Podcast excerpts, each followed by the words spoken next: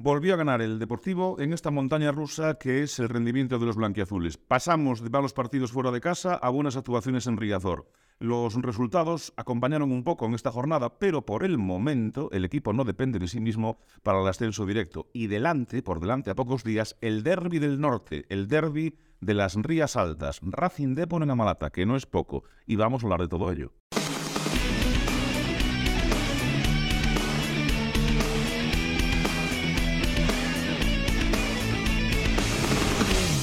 Muy buenas, bienvenidas, bienvenidos a una nueva entrega de los podcasts de Deporte Campeón. Ya sabéis que cada semana nos pasamos por este espacio para que nuestros lectores escuchen las valoraciones que hacemos desde la redacción de nuestro, vuestro, tu diario deportivo.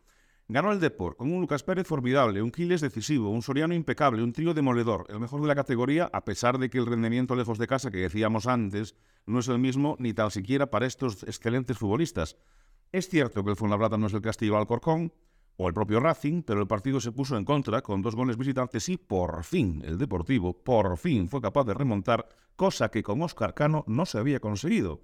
Y como esto es una especie de cara y cruz arriba abajo, semana una cosa, semana otra cosa, pues está claro y es evidente que hay una mejoría con respecto al rendimiento de Salamanca, eso es absolutamente claro. Pero lo que queda por delante no es ninguna broma.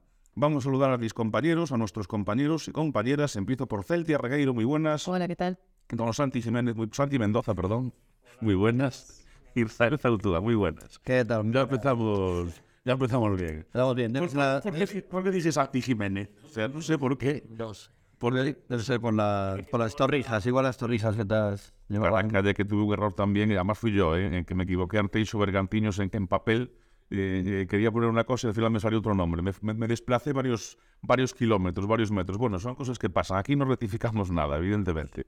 Eh, os pregunto, eh, a ver, la, primera pregunta eh, está clara. es decir, de los mejores partidos que le hemos visto al Deport en los últimos tiempos, digamos, ¿no? Sí, bueno, no es complicado de donde venimos, pues que el Depor hiciera un buen partido, sobre todo por los dos últimos fuera. Sí que es verdad que se vio, se vio sobre todo algo que no habíamos visto, ¿no? Que comentaba esta semana pasada nuestro compañero Carlos Alberto, que no está hoy aquí, pero bueno, que nos acordamos mucho de él y que deseamos que venga pronto al podcast. Sí, yo quiero que venga al podcast, que nunca viene. Que no venga, que no venga. Que venga al podcast, que hace mucho que no escuchamos su voz. Para lo que tiene que decir. Pues hizo algo el Depor que no había hecho con Cano hasta ahora, que era remontar. Además remontó dos veces un partido. O sea, realmente lo remontó al final, lo empató y volvió a empatarlo gracias a Soriano antes del descanso y después tuvo la capacidad de darle la vuelta. Entonces, bueno, se vio un equipo que, aunque dos veces golpeado, pues se recuperó, que era algo que no habíamos visto del Depor y que nos... Bueno, a mí me da esperanzas de para lo que queda, porque golpes vamos a seguir recibiendo, pero hay que saber encajarlos, levantarse de la lona y seguir. Y que, digo, levantó un partido, pues es, es lo que te permite, ¿no? Eh, tener pues un ataque con con, con, con Lucas, con, con Soriano, que como comentabas antes, Alberto, es el, mejor de, de la categoría de bronce. 28 goles llevan entre los dos, o sea, entre los tres, perdón. Además, marcaron los tres, o sea, doblete de Quiles, eh, gol de Lucas, gol de Soriano, asistencias, tres asistencias de Lucas que hizo un partido para quitarse el sombrero. Y es lo que te permite, ¿no? Que a pesar de meter dos goles, el primero un golazo ese de, de Iván Salvador, que a pesar de, de encajar dos goles, pues te puedas llevar la victoria y, y puedas seguir ahí. Todavía no dependes de ti mismo, pero eh, bueno, estés ahí metido en la batalla y a ver, porque si le ganas esta semana a- al Racing de Ferrol, pues consigues ya meterle colchón de por medio, que, que pese a que el Racing lleva un partido menos, ya daría igual. Pero, y a ver qué pasa con el Castilla del Porcón. Pero sí, vamos, comentabas que era un, buen partido. Para mí fue un gran partido el Depor. Es verdad que el resultado es engañoso porque creo que, que sobre todo el primero fue un golazo el que encajó y yo creo que el Depor fue más superior incluso de lo que demuestra el, resultado. Sí, y a mí me gustó mucho en ataque, sobre todo ese tramo de la primera parte, después del 0-1, eh, cómo reacciona el equipo. Y hay cinco minutos en los que genera cuatro o cinco ocasiones de goles muy claras, llegan 1-1, luego al momento el 1-2, pero vuelve a reaccionar. Entonces, algo que muchas veces se echa de menos y sobre todo fuera de casa, en esta ocasión reaccionó de maravilla. Nosotros eh, en, en la redacción nos partimos un poco, ¿no? Tenemos compañeros en, el estadio y compañeros en la redacción y normalmente siempre hay uno de nosotros que anda por, pues, viendo el partido desde, desde la tribuna o preferencia donde sea, ¿no? Entre el público, digamos. Y que, llega al partido y luego se vuelve para la redacción, que fue mi caso el otro día. Eh, yo lo que sí que me quedé, de hecho, al lado está mi hijo y le digo, "Pre- para empezar el partido, prepárate, vas a escuchar una pitada tremenda a Cano, ¿no? No esperaba que fuera tan grande y luego por otra parte digo, bueno, vale, yo tampoco crean ustedes o crean queridos vosotros que soy aquí un defensor de Cano, porque de hecho no lo soy. Pero coño, al fin de cuentas son los nuestros. Es decir, esa pitada antes de empezar el partido en casa, en Riazor, a mí me dio un poco de... Que, que yo entiendo que se sea crítico, ¿no? Pero a lo mejor era mejor hacerlo al final, no lo sé, no lo sé. A ver, lo que ocurre es que yo creo que la gente eh, es- está muy desencantada. A ver, el problema es que es lo que hemos comentado más de una vez aquí, que el Deportivo está haciendo una temporada espectacular en Riazor, muy buena en Riazor, pero cuando está saliendo fuera está haciendo un poco el ridículo. O sea, hay momentos en los que está rozando, no acaba de engancharse nunca, o sea, es como el sí, pero no, ¿no? Que parece que estamos todas las semanas hablando de que parece que nos vamos a meter en la pelea, pero nunca nos acabamos de meter. Y yo creo que la gente viene de dos desplazamientos en León y en Salamanca, que encima han sido los dos desplazamientos más numerosos, bueno, dos de los tres más numerosos de en lo que va de temporada. Con la ilusión que va el público, vas primero a León, eh, das una imagen nefasta. eh, que te hace que te descuelgues, vuelves otra vez a ganar aquí, haces un buen partido, te vas a volver a viajar a Salamanca, parece que por fin esta vez sí, otra vez, eh, con todo el mundo que se desplazó, te la vuelves a pegar. Yo creo que era esperable. Yo sí me esperaba una pitada. Fue mucho, ¿eh? Pero es que no es lo mismo estar en el campo y escucharla que escucharla por la tele. O sea, fue mucho, de verdad. Yo hacía tiempo que no escuchaba una pitada tan sonora un entrenador del Deport. Eh, eh, tú estabas allí, Celtia, o sea... Sí, sí. De hecho, nos... a mí me fui bastante por sorpresa. Siempre últimamente estamos grabando un poco. Andrea grababa desde abajo la razón de la grada y sí que llamó mucho la atención porque además es que fue incluso superior a cuando salió el Fuenlabrada al campo. Sí, sí, sí, sí. que bueno. Entonces, no sé, es... Y yo entiendo también, como dice Ira, la, afición está muy desencantada, pero como decía Caro, yo creo que ahí aciertan la respuesta. Eh, no me voy a pelear con el que tiene la misma camiseta que yo. Yo creo que tenemos que ir todos un poquito a una. Tengamos o no diferencias de cómo Encano encara, encaran los partidos, porque es que queda muy poquito y yo creo que ahora tiene que haber más unión que nunca. Ya, pero yo creo que todos estamos de acuerdo, claro. Por un lado decís que eh, os sorprende la pitado que fuera tan No sorprende. pero os sorprendería que si no se hubiera ganado al Fuenlabrada hubieran echado a Caro. Yo creo que habría rodado su cabeza. Entonces, claro, a lo mejor tampoco es tan sorprendente. A mí no me sorprende que echen a Cano en cualquier jornada. Ya os lo digo así de claro. O sea, que lo echen el, el martes, el miércoles o cuando lo echen. O, o- y, que- y no, no me sorprende que no lo echen. Porque, porque es así, o sea, esto funciona así. Depor está así ahora mismo, o sea. Y no lo digo, es que es un hecho, ¿eh? no lo digo ni por mal ni por bien. Es un hecho y es el que hay. Lo pueden pinzar, como decía el otro, eh, después de la malata, el martes que viene, cu- si- cuando Rosende se levante un día y con el pick-up, no lo sé. O sea, es que no me sorprendería nada eh, con el tema de entrenadores. También es cierto que llevamos tiempo sin acertar como un entrenador. Porque el entrenador también tiene que hacer ese componente que sea un deportivista más, que con la afición, no sé, o sea, ya sé que eso no juega al fútbol, ¿no? Que al final tienes un entrenador que te cae mal, es un borde y encima feísimo, y resulta que te asciende al equipo y juegas de maravilla, pues... eh, eh, Pero bueno, eh, lo de Cano, yo entiendo, insisto, entiendo porque soy el primero en que los partidos fuera de casa digo, Dios mío, pero Cano, que tienes un Ferrari, pero por lo menos mete segunda, coño. O sea, Es que es el problema, porque mira, como comentaba antes Santi, la diferencia es que el otro día, eh, no sé, contra el Fuenlabrada, por fin, o sea, eh, eh, en ataque has estado muy bien. Es que el portero del Fuenlabrada hizo un partidazo, o sea, metió ahí cuatro... Hubo dos minutos que era una locura, eso. Ya no sé las manos que metió dos minutos ahí. Pero, pero claro, pero es que es verdad que sales fuera y no tiras ni una vez a puerta. O sea, nosotros cuando la página esta que hablamos siempre, en la que ponemos las estadísticas de tiros a puerta, y decías que es que no hay disparo en la mitad. sí, sí. Y dices tú, pero bueno, es que Sí, es cierto. Consta una cosa, el Fuenlabrada sí que es cierto, los goles de Quiles eh, en la marca del central del Fuenlabrada, del lateral, en este caso creo que entraba, no es muy acertada. Eh, podía haber, eh, en vez del Fuenlabrada, y esto, bueno, por cierto, aprovechamos para mandarle un abrazo al presidente del Fuenlabrada, que imagino que vino, ¿no? ¿No visteis por el pa- Vino, vino, vino. Eh, aparte, aparte, pero que, que, que vaya.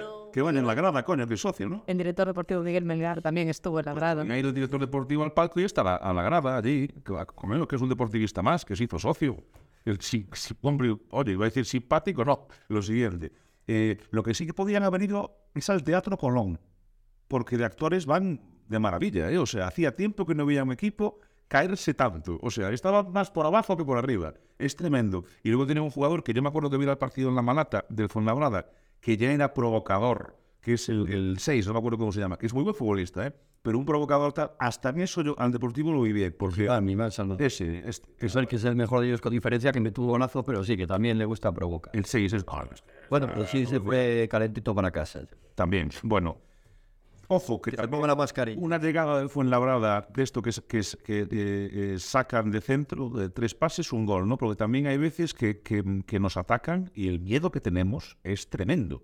Porque dices tú, Dios mío, ¿con qué poquito me hacen gol? ¿Con qué poquito nos, nos, nos ponen, pues eso, pues nos, nos acongozan? Sí, pero bueno, otros días eh, lo que funcionaba mejor era la defensa. Eh, es un poco extraño que de repente en los dos últimos partidos habían encajado dos, porque hace nada destacábamos que el Depor llevaba, no sé si cinco porterías cero consecutivas. Entonces, bueno, eh, hay que quedarse con que el equipo reaccionó bien en ataque y la defensa, yo espero que fuera algo puntual. Al final uno es un golazo desde el centro del campo y el otro te cogen desajustado después de sacar de centro. No sé muy bien qué puedo pasar porque en la tele ni siquiera se vio, no sé si fueron tres toques, porque en la tele estaban con la repetición Estábamos on the y verge, llegó el gol, sí. básicamente. Mira, a mí una cosa que sí que me gusta, que... mm, Sí, bueno, Es que la defensa a veces, y la, el día que, No, el no, día que que fue que nos bien, va a ser la de Carlos, el Deportivo. que precisamente ahora que llega el tramo decisivo de la temporada hayan marcado pues los, los tres que tienen que hacer los goles, ¿no? Que, que a lo mejor pues llevábamos unos partidos en los que decíamos, pues a ver, Lucas, Quiles, parecía que, pese a que lleva 13 goles, pero eh, que había como desaparecido, Lucas ha vivido una pequeña crisis, bueno, que ya marcó contra el Celta B, pero eh, Mario Soriano sí que a lo mejor en el que había desaparecido un poco más. Y está bien que se hayan enganchado los tres porque ahora viene un calendario que telita, ¿no? Porque entre el Racing, eh, el Córdoba, la- nos viene un, calendario en el que te la juegas totalmente, ¿no? Con los rivales de, de- de tu liga. Entonces, eh, pues es importante que se conecten. El primero de ellos es el partido en la Malata, en Avanata, contra el Racing de Ferrol. Eh, los más jóvenes, evidentemente, no lo recordarán, salvo acudan a la hemeroteca o un poco a, a la historia en general de, de este derby. Este derby tiene una historia muy larga, porque el primer partido eh, de competición oficial es en 1934, que ya ha llovido algo, pero en la década de los 50, 70 sobre todo, eh, se encontraron el Depor y el Racing eh, en segunda división. De hecho, el Racing es uno de los equipos que más tiempo ha estado, nunca ha estado en primera, pero es de los equipos que más tiempo ha estado en, en la segunda división del fútbol español. Entonces había mucho derby, era derby total. Todo eso se perdió, evidentemente, porque el Racing luego estuvo deambulando por la segunda B hasta que volvió a la segunda división a, a final de los 90, a principios de 2000. eh, y ahí sí, por ejemplo, yo recuerdo un 3-4 en Copa del Rey, en la Malata, que el, que el Depor las pasadas canutas tuviera que sacar a toda la artillería, marcar a Luque de falta directa al final, pero que, que- porque hay mucha gente en Coruña que dice, pero ¿cómo está la gente de Ferrol? Claro, es lógico, porque estás, o sea, te encuentras otra vez en esa categoría y la gente de Ferrol lo máximo que quiere es quedar por encima del Deportivo, ganarle al Deportivo y, es, lógico, ¿no? Porque aparte el Racing ahora mismo pues están equiparados, o sea, los dos están en la misma categoría, por mucha historia que tenga el Depor detrás, también tiene el Racing la suya y es un derby con todas las de la ley, con todas las palabras. Eh, lo que pueda pasar ahí, pues yo, yo es que de verdad es el, es el partido fuera de casa de pronóstico más incierto que yo le veo al Deportivo. Porque está Carno en el banquillo. O sea, que no lo digo porque, o sea, lo digo porque no sé lo que va a hacer. Es que no sé. Tienes a Arturo, por ejemplo. Claro, también tienes a Svensson, pero es que Arturo yo ni lo he visto. A lo mejor para el partido contra el Racing, no, no lo sé. Es que no sé qué semana va a plantear, no lo sé.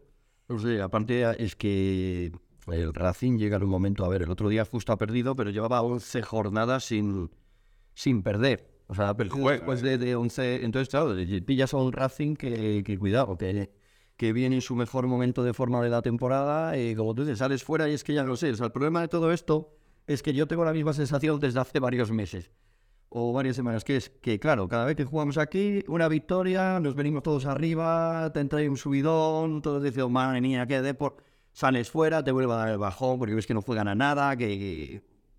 Entonces uno ya no sabe. Quiero llevarme por la- el optimismo, pero a ver. ¿Qué- ¿Cómo lo veis el partido del Racing? Aparte de muy difícil para el Deportivo, eh, de- pero pensando en... Pues lo veo como el partido del año, el partido del año. Sí.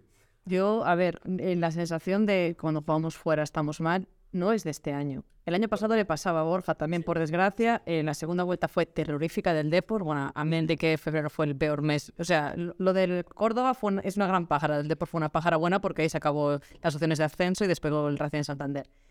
Es un derby, al final son partidos muy impredecibles. Mm, Es verdad que el Racing estaba muy bien. También venía el Racing bien aquí a Rezor y ganamos 2-0. Yo creo que el que golpee primero puede que se lo lleve, pero no, no creo que vaya a ser un resultado muy abultado. Me parece que va a ser algo, algún pelín más ajustado y luego, claro, está el otro derby que se va a jugar en la grada, que va a haber un ambientazo, que además abre la grada creo que de fondo norte, entonces va a haber más, Sí, una grada que lleva muchos más años. gente.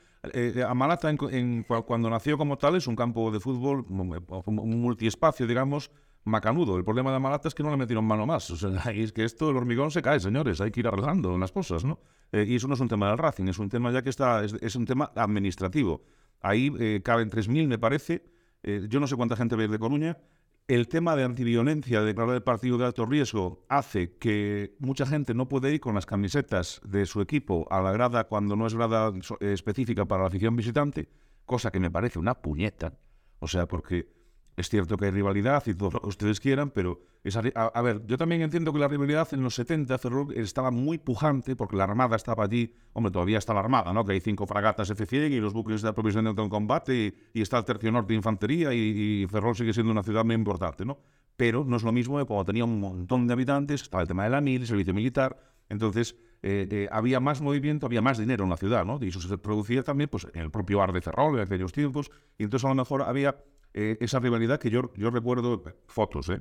No recuerdo de fotos, que no soy tan pureta. Pero iban unos con el ataúd, un ataúd poniendo RIP eh, Deportivo a La Coruña, luego llegaban los de, iba, se iban por, por mar, bueno. Pero lo que yo no entendería es que pueda haber una trifulca. Es que no lo entendería. Eh, de verdad, o sea, y, y- y me da igual los eh, Diablos Verdes que el Riazor Blues. Es decir, por favor, vamos al fútbol que estamos al lado. Coño, que en línea recta de Riazor a la Malata, no sé si habrá 30 kilómetros, joder. O sea, por favor. El trifulca no debería haber nunca, pero bueno. No, nunca, o sea, es co- como si fuese a jugar contra la balompié calinense. Claro. Pero coño, es que no es que seamos vecinos.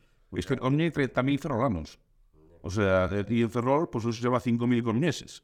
Y, y por el medio no te cuento, es que, vamos, si ahora partido de fútbol nos vamos a volver locos, eh, en fin. Bueno, por cierto, para volverse locos es la jornada, porque sí, Racing Deport, dos de los gallos de arriba, pero es que juegan el Castilla con el Celta B y el Córdoba con el Alcorcón.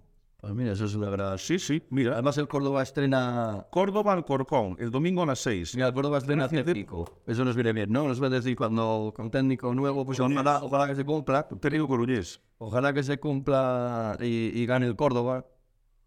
Ojalá. Y, y entonces ahí... playoff está prácticamente asegurado con la derrota de esta semana del Kurt. Siempre y cuando el Depor no, no sea una debacle, yo creo que interesa. El playoff, ¿no? Sí, sí. El playoff. El- Pero bueno, hay que Perdóname que voy a ir al baño, que me está dando una... El playoff, Dios mío, el playoff. Es que, es que claro, yo es que... Mientras haya... La semana pasada se decía eso, que que asegurar el playoff, que después de...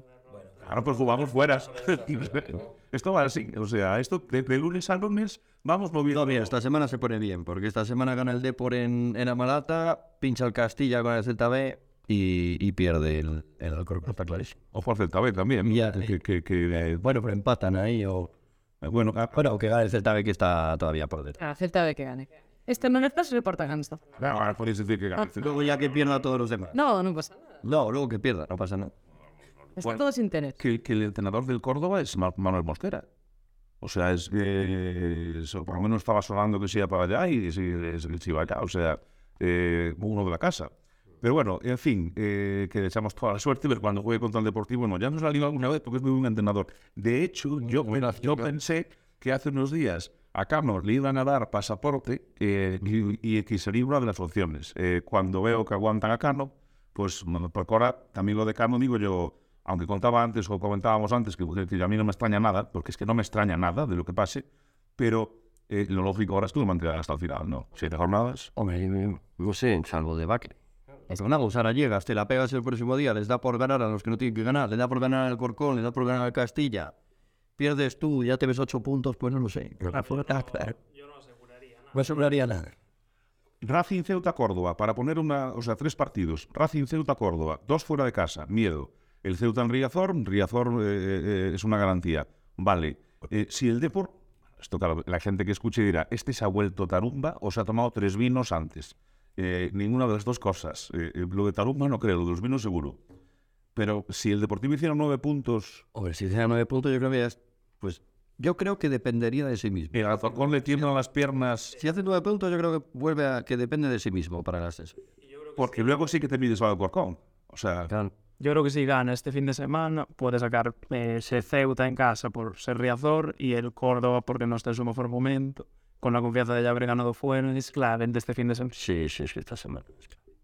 Bueno, a ver. eh, Sobre todo porque como no ganes esta semana, encima te pasa el Racing, tiene un partido menos, volvemos a las mismas, y entonces ya sería distinto. Ya ahora mismo no dependes de ti mismo respecto a dos equipos. Pero es que como pierdas con el Racing, pasas a no depender de ti mismo respecto a tres. Porque ahora mismo no dependes de ti mismo ni con el Castilla ni con el Alcorcón. Necesitas que pise. Entonces, claro, Es que yo creo que aquí, eh, al final, el que engan- pueda enganchar una pequeña mini racha va, va, es el que acaba subiendo, porque a todos les ha temblado un poco el pulso. Ha tenido su mala racha en el Castilla, ha tenido su momento complicado el Alcorcón, tuvo su momento muy complicado el Racing y ahora vemos dónde está.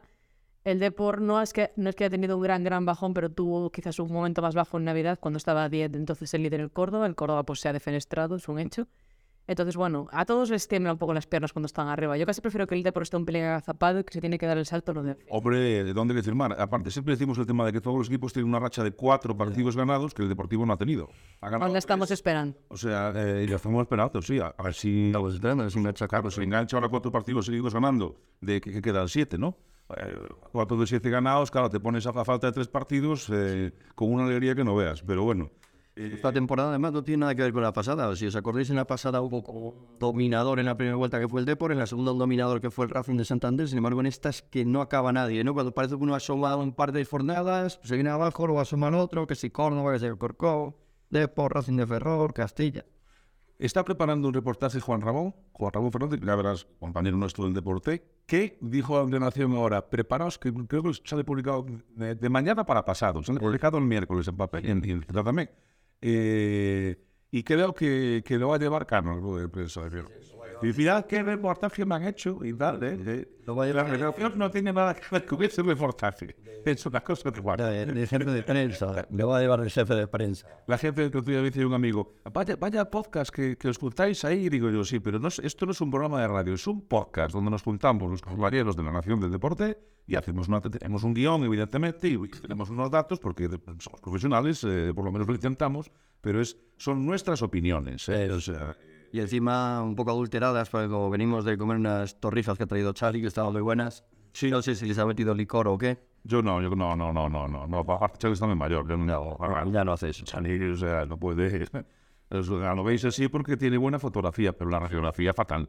O sea, fatal, fatal. Le mandamos un abrazo a nuestro compañero Charinovo, que nos estará escuchando. Bueno, eh, vamos a hacer una cosa. Santi, muchísimas gracias. Te hago un favor. eh, bueno, primero despídete. Gracias. Désale tu sitio a nuestro compañero Pablo Zavalla, Pablo Zavalla, que eh, a Pablo Zavalla puede hablar como todos de fútbol y de mil cosas más, ¿no? Pero en este caso nos va a hablar de dos temas muy importantes. Uno de ellos, don Pablo Zavalla, bienvenido, muy buenas. ¿Qué tal? Buenas tardes. Bueno, el tema de la victoria del Básquet Coruña en San Sebastián. Después de una derrota que te corta una racha, que a veces te quedas tambaleando, o sea, eh, vas muy bien, 11 partidos, la de ellos y tal, pierdes contra el mejor equipo de una categoría la semana pasada con Andorra, y entonces llegas a San Sebastián y puedes perder. Bueno, prórroga, eh, el equipo sufriendo, demostración de equipo, victoria. O sea, Sí, sí. sí. guay. De hecho, bueno, la última vez que estuve aquí, creo que dije que el Leyman no iba a perder ningún partido más, salvo el de Andorra. Perdió Alicante, después Andorra y lo arregló en, en Donosti. Eh, yo me quedo, antes de hablar del partido del, del domingo, me quedo con el, con el miércoles pasado, con casi 4.000 personas o, o más de 4.000 personas en Riazón que yo en baloncesto no había visto nunca. Y sobre todo un nivel de ruido y de, bueno, de, de- de, digamos, de matrimonio de la afición con, con su equipo, ¿no? Que, que genera realmente una ilusión de cara al, al playoff, ¿no? Luego, bueno, Andorra te gana aquí por, por nada, por dos, tres cosas, en un partido que, ¿quién lo diría? Eran los dos máximos anotadores y se quedaron en 70 puntos. Y después, bueno, el domingo se ganó San Sebastián muy sufrido. eh, tenía un jugador allí que es el más anotador de la liga, Jaworski, un estadounidense de NCAA, la máxima categoría universitaria, que metió no sé cuántos triples, creo que seis, metió tres seguidos en el último cuarto. Eh, Leima sufrió muchísimo porque, bueno, esto Guipúzcoa jugaba con cuatro pequeños, Leima siempre tiene dos interiores en la pista.